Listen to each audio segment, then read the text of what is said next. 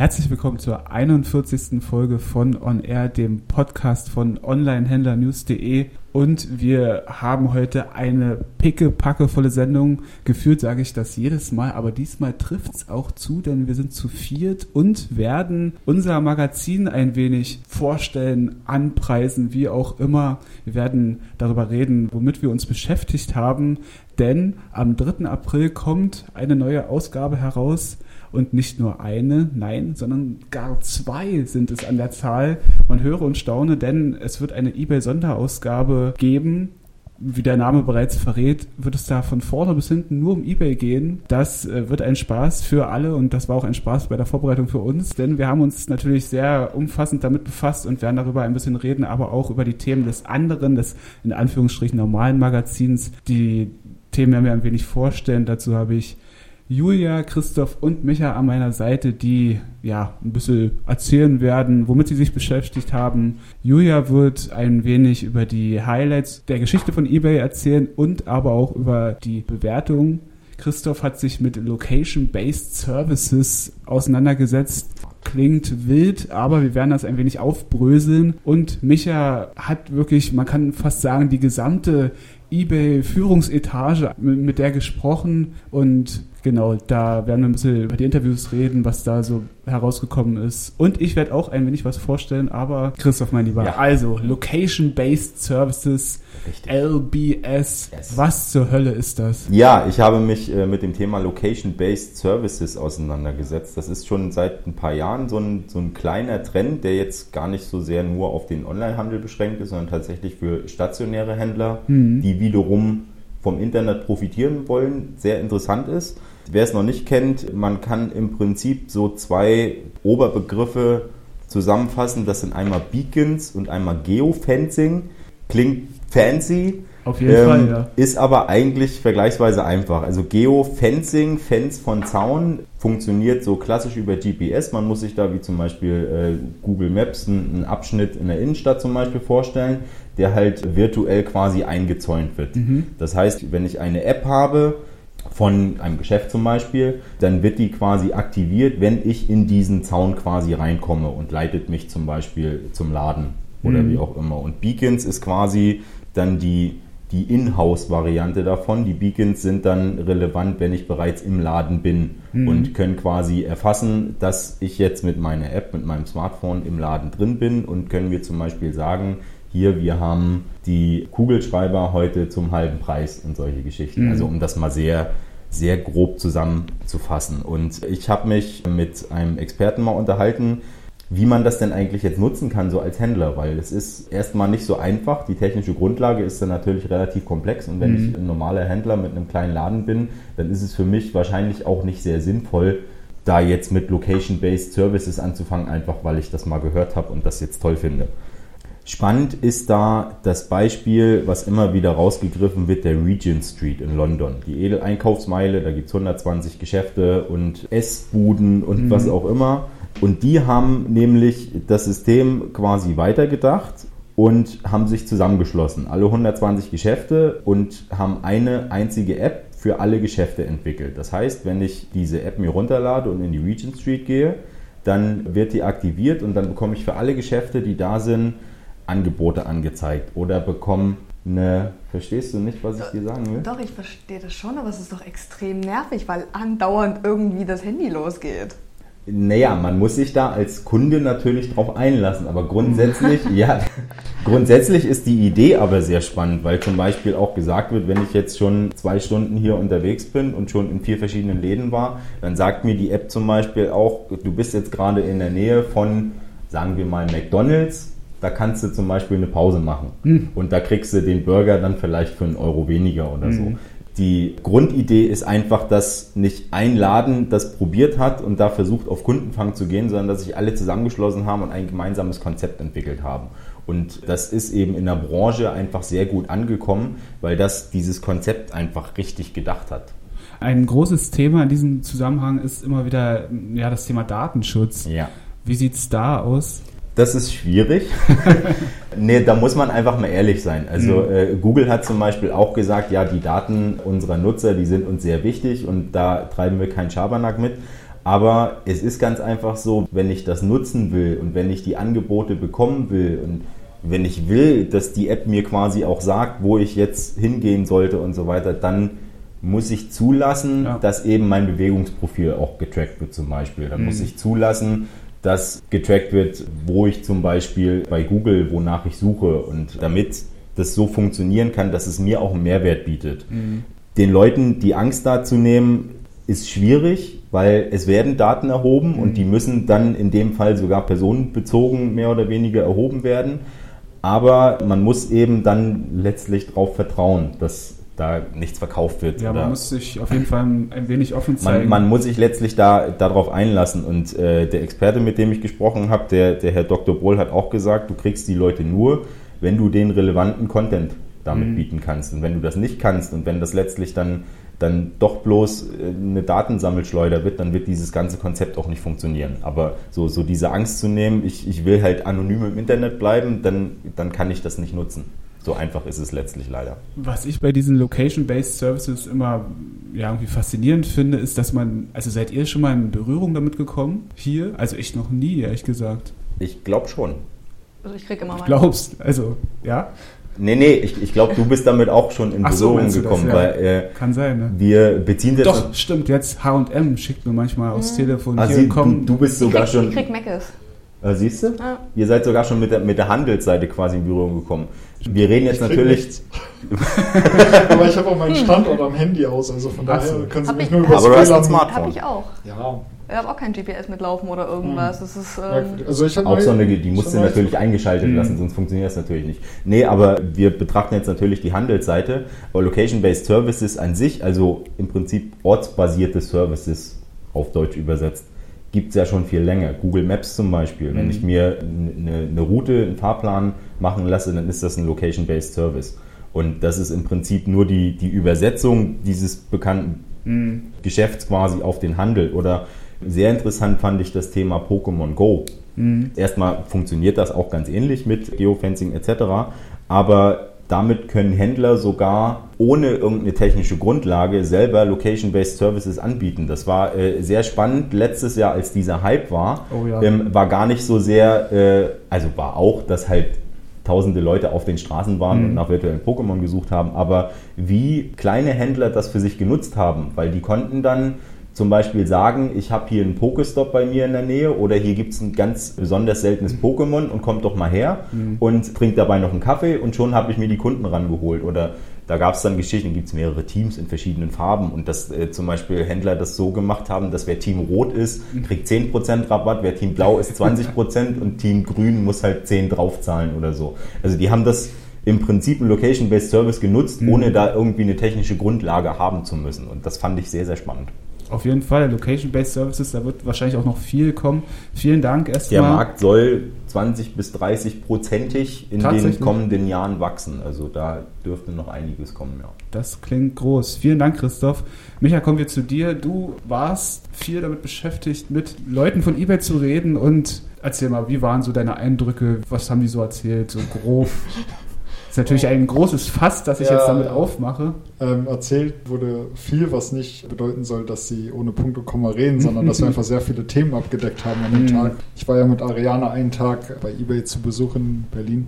Genau, ja. Und war mal ganz interessant, da die, die Räumlichkeiten zu sehen. Und wie du schon gesagt hast, mit dem Deutschlandchef Stefan Wenzel haben mhm. wir geredet und mit ganz anderen Leuten auch noch aus dem Management-Team.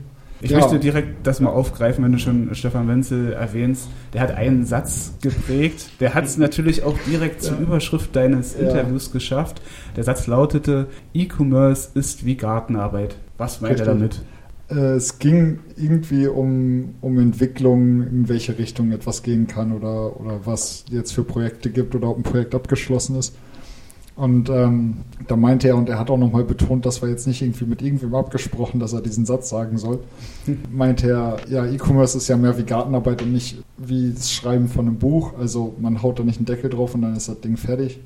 Sondern man geht halt jeden Tag irgendwie so ein bisschen raus und schneidet was ah, zurück und äh, seht so ein paar Sachen neu. Mh. Das hat er so als richtig schöne Analogie irgendwie genommen dafür. Ich glaube, ich habe da in der Situation schon gesagt, dass wir mindestens der Magazin, äh, der, der, der Artikeltitel Ein Zitat des Tages war es einfach. Und genau, also mit, mit dem Herrn Wenzel habe ich halt so generell über eBay als Unternehmen, er ist ja selbst erst seit knapp einem Jahr da oder so ziemlich genau einem Jahr jetzt.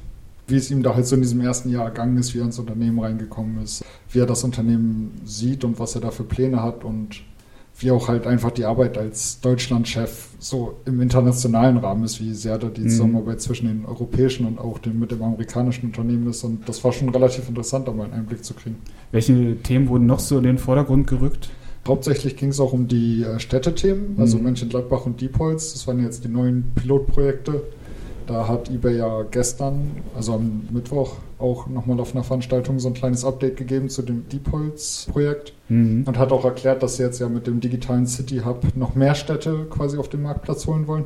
Also da geht die Entwicklung halt schon noch ein Stück voran in Deutschland und dann war es halt in jedem Interview und was seit Monaten da ist, sind es halt die strukturierten Daten, was wir Mhm. auch schon öfter hier erwähnt Ja, haben. haben wir letzten ist das Thema. Ja, das ist das Thema, was einfach nicht mehr loslässt und was halt zentral ist gerade für eBay. Und das war halt auch, das findet sich halt in sämtlichen Bereichen wieder. Also der, der Versand, die Produktbewertung, wo Julia dann ja nachher noch was zu sagen wird. Mhm. Und generell eBay als Unternehmen, der Produktkatalog, da sind die strukturierten Daten natürlich das Kernthema gerade. Und da habe ich auch nochmal so ein bisschen nachgeforscht, wie da gerade der Stand ist. das ist ja auch unglaublich wichtig. Also wie, wie war das? Der eBay-Katalog ist wild gewachsen und Ja, jetzt ja. muss man gucken, wie man da eine Ordnung reinkriegt. genau, Erstmal also- schauen, was überhaupt alles da Richtig, ist. Genau. wenn man halt so viele private äh, Anbieter so auch vom Anfang her noch hat und dann wurden es gewerbliche und äh, jeder baut da so seine eigene Produktbeschreibung und Produktfotos und macht da so sein eigenes Ding und Mhm. daraus dann mal zusammenfassen, was haben wir überhaupt da, das ist einfach eine riesige Herausforderung, aber da sind sie ja dran. Viel Transparenz auch, was eBay da zeigt, finde ich immer, wenn man sagt, ja, man hinkt da hinterher und muss Mhm. das nachholen. Also ähm, welche Antwort ist dir vielleicht so im Gedächtnis geblieben? Bei welcher Antwort hast du gedacht, uiuiui, oder irgendwie so in der Art? Äh, lustig war es direkt am Anfang, habe ich, äh, die habe ich dir, glaube ich, so ein bisschen geklaut mit deinem, aus dem Interview mit Arne, Arne Erichsen von Etsy. Äh, habe ich ihn gefragt, ob er es schon bereut, dass er Ebay-Chef geworden Mhm. ist. Und da hat er erstmal gelacht und hat gefragt, ob ich die Frage vielleicht umformulieren will. Die ist zum Einstieg, ist die ein wenig mutig, aber ich finde sie ganz gelungen. sie, macht auf jeden Fall, macht sie erstmal die Atmosphäre locker. Ja. Also entweder können sie dich danach leiden oder nicht. nee, es, es war, schon, war schon cool. Ähm, oh Gott, welche, welche Antwort blieb im Gedächtnis? Okay, warte, ich helfe dir auf die Sprünge, weil die interessiert mich am meisten. Das ist eigentlich fast schon ein kleiner Spoiler. Aber die letzte Frage war, wie so ein Rahmen quasi, wie er eBay gerne in einem Jahr sehen würde. Das war für ihn ja vor allem sehr interessant, weil er erst seit einem Jahr da ist. Mhm. Für ihn war halt vor allem wichtig der Net Promoter Score, also die Zufriedenheit quasi oder die, Mhm. die Beliebtheit bei den Verkäufern und Käufern, dass das halt schön stetig wächst und dass die Marke halt weiter gefestigt wird. Genau, in Ähm. einem Jahr kannst du ihn dann fragen, wie er die letzten zwei Jahre gesehen hat. So machen wir das jedes Jahr jetzt. Genau, so, ähm, richtig. Also da, da war halt natürlich für ihn besonders spannend, wie sich da der Marktplatz jetzt vor allem mit der Image-Kampagne, wo man ja die Marke neu positioniert hat Mhm. oder nicht neu positioniert hat, aber endlich mal den Kunden klar machen will, hier gibt es nicht nur Auktionsware und Gebrauchtware, sondern auch Neuware. Das ist ja bei vielen noch nicht angekommen. Da ist natürlich dann ganz spannend, wie die Kunden das akzeptieren und auch wahrnehmen. Und das ist dann natürlich der große Punkt, was ihn interessiert, wie es also in einem Jahr dann aussieht. Mhm. Zumindest seiner Aussage nach mh, ein sehr interessanter Punkt, was er hofft. Spannende Einblicke. Das komplette Interview findet man natürlich in der eBay-Sonderausgabe. Ähm, Julia, nun zu dir.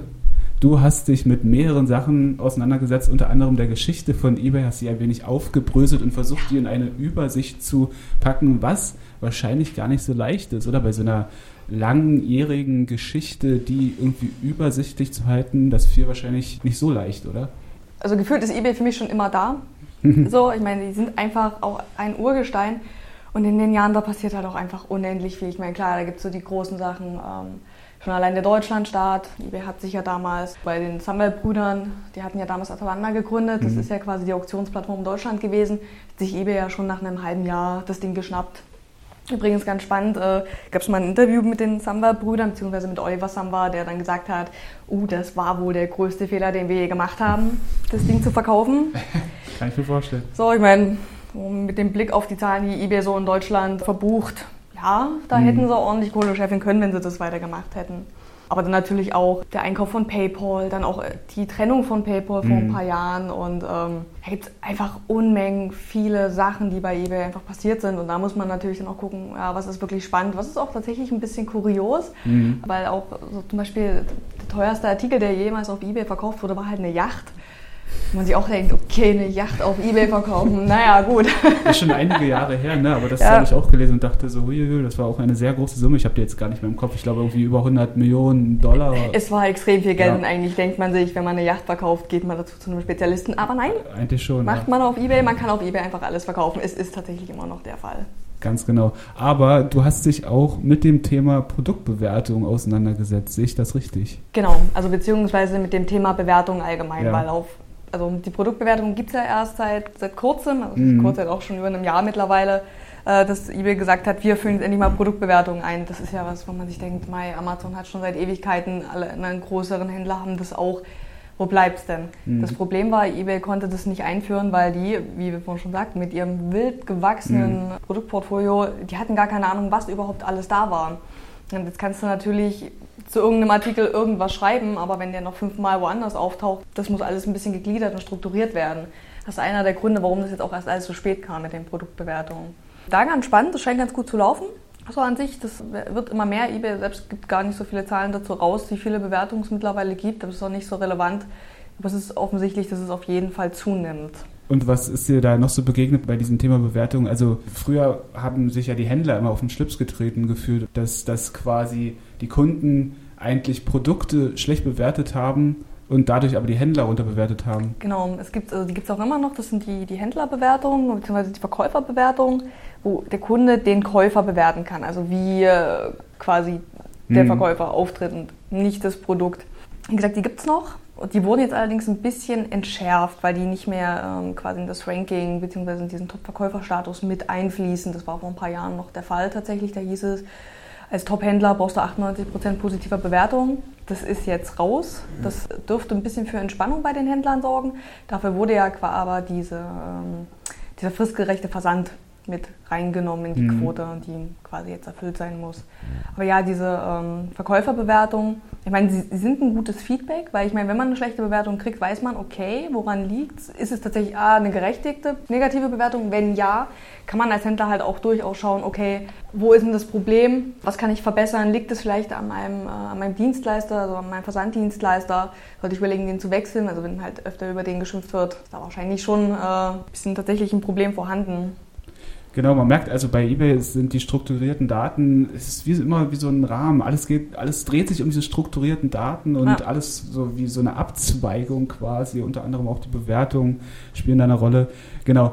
Ich habe mich auch mit etwas auseinandergesetzt. Jetzt interviewe ich mich einfach selbst. Was sagen wir das? Ähm, Könnt ihr auch, also, äh, wie ihr wollt. Also mein, mein Thema in der normalen Ausgabe war vom YouTube-Star zum Online-Händler ein ja, aufschlussreiches Thema. Jeder ist schon mal mit irgendwelchen YouTubern in Berührung gekommen. Ihr auch wahrscheinlich. Oder habt ihr irgendwelche YouTuber, die ihr euch gerne anseht? Seid ehrlich.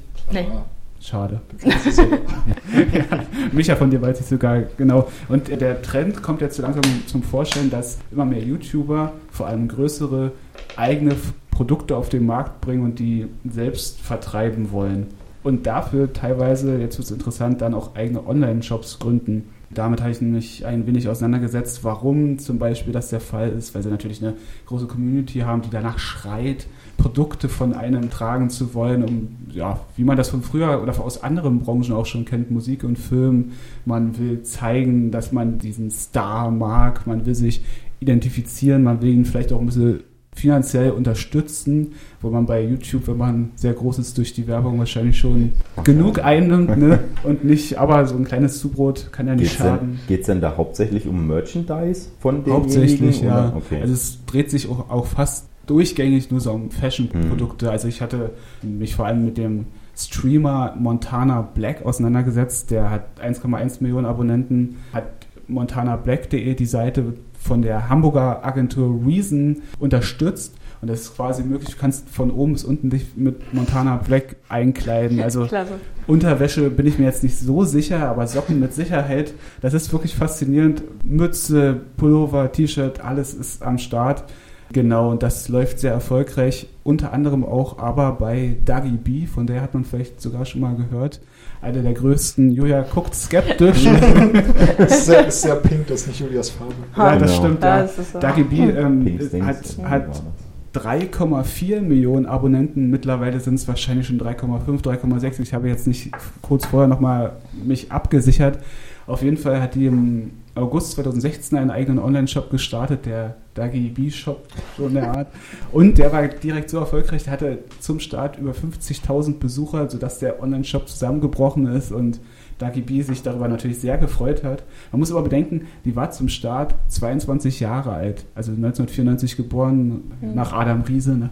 Und also wirklich so ein Erfolg schon dann in so jungem Alter einen eigenen Online-Shop zu starten, birgt natürlich auch viele Risiken, was nicht nur für diese YouTuber gilt, sondern auch für alle anderen, die einen Online-Shop starten. Man unterschätzt vieles, den Aufwand, man schätzt seine Zielgruppe nicht richtig ein, es fehlen Kenntnisse in allen Bereichen, Logistik, Produktion, Pipapo, was man da alles so kennt. Da bietet es sich natürlich an, sich Unterstützung zu holen in Form von Agenturen oder Plattformen wie Spreadshirt zum Beispiel, die sowas übernehmen. Aber ja, ein Trend, der sehr interessant ist und ich denke, so schnell wird diese Streaming-Sache nicht abebben, weswegen wahrscheinlich immer mehr Leute auch einen Online-Shop oder zumindest eigene Produkte auf den Markt werfen werden. Genau, wir haben jetzt natürlich bloß eine kleine Auswahl vorgestellt an den Themen, die in den beiden Heften vorhanden sind. Außerdem geht es um Shop-Systeme, Julia, ne? Du hast dich. Genau, Teil 2 der Themenreihe Shop-Systeme. Davon schon sagen, wie viele Teile es am Ende sein werden? Oder ist es das wird am Ende fünf geben. Aktuell sitze ich gerade an Teil 3, da geht es um Kauflösung. Ganz spannend. Und in, dem, in der April-Ausgabe geht es um? Mietlösung, also mhm. Service as a System-Lösung. Genau, das ist auch noch im Heft vertreten. Also wer sich schon immer mal über Shop-Systeme informieren wollte, der sollte dringend zugreifen. Christoph, Micha, mit was habt ihr euch noch so beschäftigt? Ich hatte in der eBay-Ausgabe natürlich das digitale Tech-Thema, wo ja. wir auch wieder bei den strukturierten Daten waren. Und KI ist da auch für den eBay-Boss äh, Devin Wennick ein ganz großes Thema. Mhm. Und er hat da schon Visionen, wie es in 10, 20, 30 Jahren aussieht. Und vor allem, was ich da dann wiederum interessant finde, dass er nicht nur in den Weltraum schaut, sondern dass sie tatsächlich versuchen, das auch wirklich praktisch für die Händler aktuell bei eBay einzusetzen. Mhm. Da darf man gespannt sein, wie sich das so in den kommenden nicht 10, 20, aber ein, zwei Jahren entwickelt. Genau. Micha, hast du noch was? In der normalen April-Ausgabe habe ich mir nochmal Verpackungsshops angesehen, also ah, ja. woher Händler ihre Verpackungs- oder Versandmaterialien vor allem mhm. beziehen können. Sehr Weil, praxisbezogen wahrscheinlich. Ne? Ja, und da gibt es ja inzwischen gibt's ja alles. Es gibt ja quasi, so wie man im Onlinehandel alles kaufen kann, kann man in Verpackungen inzwischen mhm. alles verpacken. Also da gibt es für Blumensträuße, für Flaschen, für CDs, DVDs, da gibt es ja jeden Versandkarton. Das Einzelheft kostet 4,90, das Probeabo drei Hefte, also 14,70 Euro, das Jahresabo nur geringfügig mehr. Für alle Abonnenten gibt es die eBay-Ausgabe, Sonderausgabe gratis dazu.